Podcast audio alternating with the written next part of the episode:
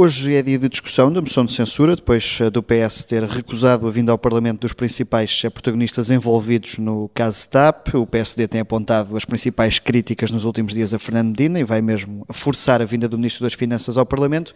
Por isso, connosco esta semana temos eh, o Vice-Presidente da Bancada Social Democrata. Bem-vindo, Paulo Rios Oliveira. Bom dia. Eu começava por lhe perguntar, Fernando Medina já devia ter pedido admissão de Ministro das Finanças? Eh, como sabe, o PSD não é muito dado a pedir demissões, nem a anunciar demissões, muito menos. Nós entendemos é que há um conjunto de dúvidas que permanecem sobre o tema TAP, que tocam diretamente o Ministro das Finanças, às quais ele não está a querer responder. Isso preocupa-nos porque permite-nos eh, antecipar que, eventualmente, a resposta a essas perguntas possa determinar consequências políticas graves.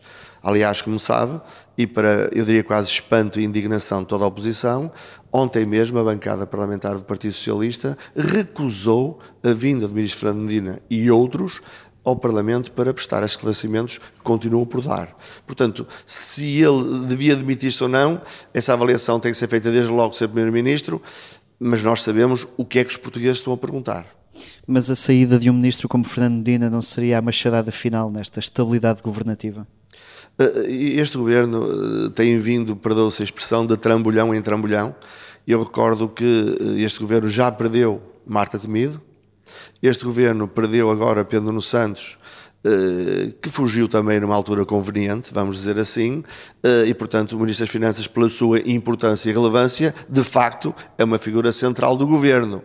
Eh, se o governo teria condições de resistir uh, sem ele, eu acho que este governo deveria sofrer uma remodelação alargada, incluindo o próprio ministro, mas essa avaliação tem que ser feita pelo senhor primeiro-ministro. Acredita que uh, Fernando Medina, com a importância que tem no governo um, e com a relação que terá também, claramente, com os outros ministros, que era impossível não ter tido conhecimento desta indenização Alexandre Reis? Hoje teremos eh, um interessante debate. Um interessante debate. Uh, é uma moção de censura e ainda ontem estava a ponderar e a preparar este debate e a pensar que se alguém tem vindo a censurar muito este governo tem sido o PSD eh, e de facto neste processo da TAP, não só, recorde-se que Fernando Medina tem estado envolvido em sucessivas polémicas diretas, nomeadamente aquele recrutamento de Sérgio Figueiredo que passou de central para a governação do Ministério das Finanças para lugar desocupado, desde que não seja ele, já não é tão fundamental. Portanto, Fernando Medina eh, tem vindo a tropeçar um pouco nas próprias pernas, mas a verdade é que, neste momento, no governo, eh, a ligação de Fernando Medina à TAP está por explicar. O desconhecimento dele é difícil de explicar e até nos coloca uma outra questão. Mesmo que não saiba, é aceitável que o Ministro das Finanças não saiba?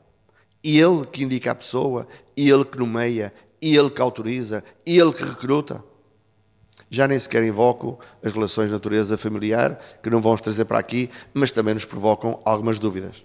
Também sobre isso seriam necessários mais esclarecimentos, por parte do próprio Ministro seriam e serão, porque, como sabe, o PSD viu-se obrigado a invocar uma figura regimental que é o direito putestativo da audição e obrigar, veja bem, que credibilidade merece o Ministro das Finanças que venha ao Parlamento obrigado pela oposição a prestar esclarecimentos. Porque é que o Ministro se esconde de esclarecer? Será que as respostas às nossas perguntas são assim tão inconvenientes? Qual será a consequência disso? Falhou mais o ministro Fernando Medina por estar a esconder-se, como diz, da oposição, ou falhou mais Pedro Nuno Santos por não ter uh, tido conhecimento também deste caso e não ter comunicado este caso ao, ao Ministro das Finanças? Eh, como sabe, a ligação da TAP a Pedro Nuno Santos é uma ligação direta, antiga, uma obsessão, uh, e neste momento para os portugueses a TAP é um pesadelo. E para o PS é uma maldição. Uh, mas a verdade é que Pedro Nuno Santos, uh, Pedro Nuno Santos, o primeiro-ministro, uh, preconceito socialista de que a TAP tinha que ser do povo, e o povo é que paga, e o povo é que manda, e o povo é que pagou até agora. Pedro Nuno Santos tem uma grande ligação à TAP, mas nós sabemos que, por lei, sendo a TAP uma empresa pública, o Ministério das Finanças tem sobre ela também tutela. A engenheira Alexandra Reis não chega à TAP pela mão só de Pedro Nuno Santos, ela também representa o Ministério uh, uh, das Finanças por essa via e, portanto, embora Pedro Nuno Santos tenha colado na pele uma tatuagem da TAP, a verdade é que Fernando Medina, pelas funções que ocupa, tem responsabilidades diretas no que aqui se passa. Pedro Nuno Santos, na sua opinião, teve uma demissão a Jorge Coelho, como se costuma apontar como exemplo, honrada, a assumir a responsabilidade política, ou fê-lo por não ter alternativa e por cálculo político? Vamos, vamos começar por respeitar Jorge Coelho e não comparar o incomparável. O Jorge Coelho, perante um facto gravíssimo, que estaria sob a tutela dele e do qual ele tinha responsabilidade zero, entendeu politicamente assumir a responsabilidade. Não é o caso de Pedro Nuno. Pedro Nuno tem envolvimento direto nestes factos, o gabinete dele tem envolvimento direto nestes factos, o secretário de Estado tem envolvimento direto nestes factos e até me atrevo a dizer mais. Pedro Nuno não saiu. Pedro Nuno fugiu. E fugiu quando sentiu que o navio estava a meter muita água. É tão cínica a saída de Pedro Nuno como a manutenção de Fernando Medina. Ambos por maus motivos, embora com decisões diferentes. É sobre o futuro do PS que está a falar, é isso? Uh, quer um Nuno, ter ficado, quer outro ter saído. Pedro Nuno uh, saiu pela porta para entrar pela janela ou saiu pela janela para tentar entrar pela porta, uh, mas claramente a última coisa em que Pedro pensou quando saiu não foi nem no bom nome do governo, nem no dinheiro dos portugueses. Pensou no futuro dele. O PSD optou por utilizar o direito putestativo para chamar Fernando Medina. Um, não considera que seria mais importante, por exemplo, ouvir a CEO da TAP, que foi quem teoricamente não terá comunicado às finanças esta questão? Para nós é um bocado espantoso como é que a CEO da TAP ainda está em funções. Uh, porque depois que aconteceu e das consequências tiradas, e reparem que há coisas que não sabemos mas há coisas que sabemos. E uma das coisas que sabemos é que a TAP mentiu. Mentiu. Quando disse que a engenheira Alexandra Reis tinha saído por acordo, esse acordo não foi um acordo, foi um cheque contra uma assinatura, não se chama, não se chama renúncia, e portanto não percebemos como é que eh, este Conselho de Administração se mantém em funções. Mas neste momento, a quem eu tenho que pedir responsabilidades primeiras é aos agentes políticos. A Assembleia da República é um grau de soberania a quem pede primeira responsabilidade é a tutela. A Conselho de Administração da TAP, em bom rigor, tem a tutela do Ministério das Finanças e das Infraestruturas. Comecemos por quem tem a tutela, porque eles estão debaixo da tutela dos Ministérios. O Bloco de Esquerda vai propor uma comissão de inquérito à gestão da TAP. Uh, tendo em conta esta intenção do PSD em ter mais esclarecimentos, vão votar a favor dessa comissão? Neste momento, até porque os últimos dias têm sido, compreenderá, uh, intensos, neste momento não foi objeto de análise a posição do PSD relativamente aos fundamentos, que são importantes, aos fundamentos desse pedido e à comissão de inquérito e ao tema propriamente dito da TAP. Neste momento, e pela urgência do tema, estamos a tentar ouvir, perguntar para concluir. Também não queremos cometer o pecado de fazer perguntas e não ter respostas e começar a concluir. Vamos fazer perguntas, vamos obter respostas e delas esperar consequências políticas. Em relação à eventual comissão de inquérito sobre a TAP, o PSD ainda não tomou uma decisão sobre as mesmas, até porque ainda não ponderamos, pelo menos no grupo parlamentar, os fundamentos da mesma e qual seria o nosso posicionamento, e portanto, neste momento, não é uma decisão fechada nem aberta, ainda não a temos, não Mas posso não, responder. Não seria sempre positivo obter mais esclarecimentos? Ou acredita o PSD, por exemplo, que Medina vai sair de ministro antes de uma comissão de inquérito? Eu acho que tudo é possível. E se houvesse vergonha, as coisas precipitassem de uma outra maneira, confesso. E, portanto, também acho que os próximos dias eh, serão um bocadinho decisivos daquilo que será o futuro. E há eh, deliberações ou decisões que podem ficar datadas ou desatualizadas face à dinâmica do que está a acontecer. Porque, de facto, não há dia em que este governo não traga uma má notícia aos portugueses. Não há dia. Eh, basta abrir o jornal de hoje. E, portanto, se calhar daqui a uma semana, tudo o que dissemos já foi ultrapassado, porque tudo isto a acontecer eh, numa questão de horas. Eu recordo que o ministro Fernando Medina vai ser ouvido no Parlamento já na sexta-feira, à tarde, eh, no âmbito do requerimento potestativo para a vinda cá. Tem mesmo que vir e vai ter mesmo que responder ou vai ter que fugir da sala. Quando se refere ao, Jornal de hoje, só para, para os nossos ouvintes, é sobre a nova Secretária de Estado da Agricultura, a Carla Alves, que uh, terá as contas arrestadas, é essa a notícia de, de hoje. Hoje também discute-se esta moção de censura, ontem o PSD marcou um debate de urgência, nesse debate vimos que a Ministra esgotou logo o tempo ao início. Uh, este sem responder às perguntas, uh, por isso este debate acabou por ser um bocadinho marcado de posição do PSD, ou seja, não houve aqui grande escrutínio que fosse possível fazer? Eu, eu tenho, eu tenho simpatia pessoal pela ser ministra, mas tenho que lhe dizer, Miguel, que a forma mais cobarde de fugir a um debate é fazer esgotar o tempo. E ontem isso foi especialmente visível.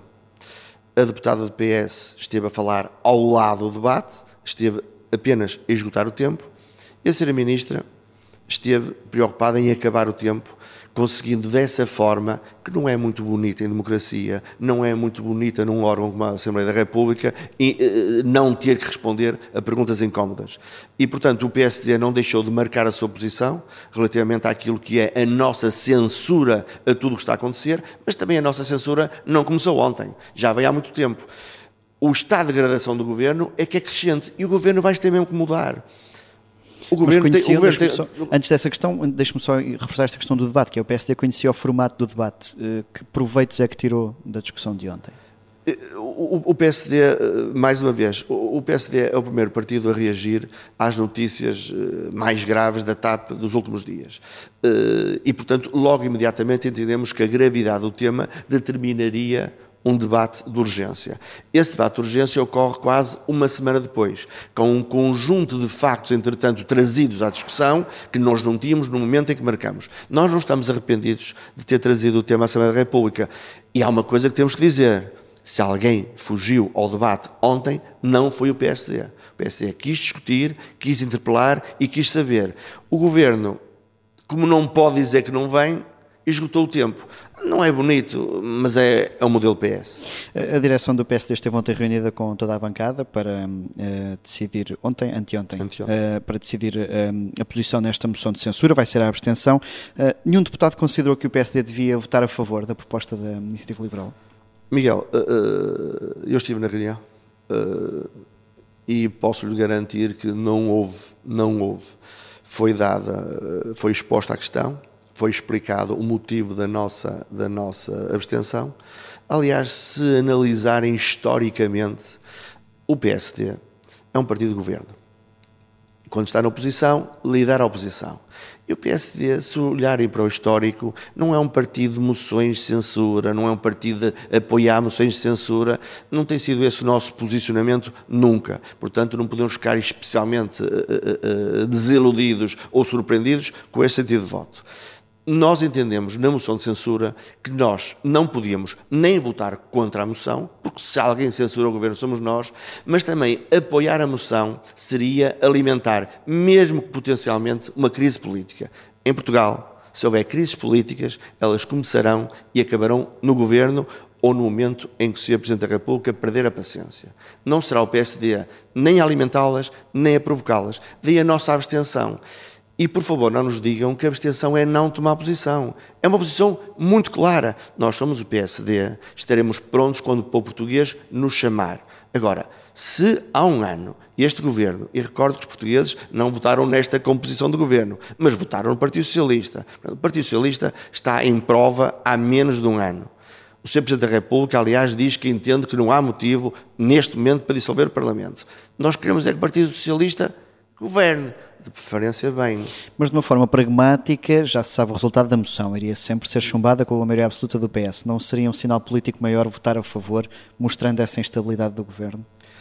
Poderia ser, até era engraçado, até era mais forte, até mostrava como nós estamos indignados. A, nossa indignação tem sido feita todos os dias e não tanto na moção de censura. Nós entendemos que partidos mais pequenos e partidos de protesto lancem mão deste tipo de iniciativas que, apesar de tudo, lhe dão palco e protagonismo por uns minutos. Mas permita, Miguel, nós somos um partido de poder e, portanto, nós fazemos oposição de uma ou outra maneira e, neste caso específico, entendemos que, por respeito a quem votou no Partido Socialista há nove meses e por respeito àquilo que é o ano que se avizinha para os portugueses, eu pergunto-lhe o que é que ganhava neste momento? Nós temos uma crise política, eleições, o país parado quatro meses sem saber sequer o que ia resultar daí. Nós entendemos que a posição mais responsável, para nós é difícil explicar isto. Temos que ser pedagógicos, temos que ser coerentes. É engraçado, fácil, moderno e popular e popularucho era votar contra. Era votar a, favor, favor da moção, perdão. Mas o PSD eh, é um partido de poder. Tem que ter um comportamento mais responsável. Pede a palavra para que efeito? Para a defesa da honra, Sr. Presidente. Eh, nós estamos a entrar na reta final desta nossa conversa, desta nossa entrevista. Uh, temos um último segmento a que chamamos a Defesa da Honra, e neste segmento da Defesa da Honra é para apelar à sua, à sua defesa da honra. Neste caso vai ser da bancada, que perguntava-lhe o PSD assume essa posição, que é da abstenção, ou seja, Luís Montenegro explicou isso bem, uma moção de censura é para tirar o governo do poder e, portanto, o PSD não quer assumir isso para já. isso não dá razão ao Presidente da República quando diz que não há ainda uma alternativa de governação em Portugal? O, o Sr. Presidente da República eh, fará sempre a intervenção e conduzirá o seu mandato da forma que entenda e não vai ver, com certeza, o PSD a ter qualquer tipo de querela com o Sr. Presidente. É a avaliação, a avaliação que ele faz neste momento eh, e nós respeitamos-la. Há uma coisa que nós podemos garantir. Nós estaremos preparados para ser alternativa no momento em que se colocar a questão de escolha entre projetos. Disso não tenham dúvidas. É para isso que estamos preparados, é para isso que nos estamos a preparar, mas neste momento o povo português, há pouco tempo, confiou-nos a responsabilidade, porque é uma responsabilidade, de liderar a oposição. No Parlamento lideramos diz... a oposição. Quando o povo quiser, lideraremos o governo. E não diz isso porque as sondagens indicam, pelo menos, que o povo ainda não quer o PSD no governo? Se o povo não quiser o PSD no governo, nós continuaremos com humildade a construir o nosso projeto e a mostrar a nossa alternativa. Até porque, Miguel, eu acho que o povo português merece um, um bocadinho mais. Deixa-me dizer assim: o povo português tem escolhido quase sempre a mentira doce socialista à verdade azeda que nós lhe damos. Mas o próximo ano vai mostrar que Portugal vai continuar a empobrecer como tem vindo a fazer nos últimos sete anos. E as pessoas um dia vão dizer: mas porquê é que nós estamos condenados a ser pobres? Porquê é que estamos condenados a ser pobres? Não há outro modelo, não há uma alternativa. Nós queremos ser essa alternativa. Quando chegar o momento, não por uma crise provocada por nós, mas por uma crise provocada por quem tem a capacidade de uh, governar neste momento e só eles é que podem provocar qualquer tipo de crise política porque têm maioria absoluta. Obrigado, Paulo Rios. Ora, muito obrigado. Obrigado eu. Já a seguir vamos aos passos perdidos para um Parlamento que se quer ecológico.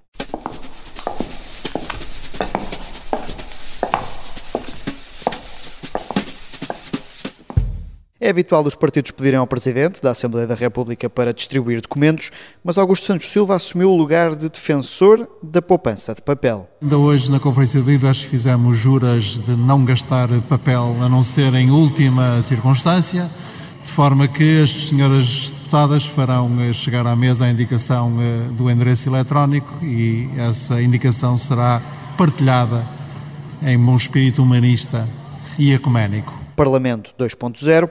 Eu sou Miguel Viterbo Dias e o Sofá está de volta na próxima quinta-feira, em modo analógico ou também por via eletrónica.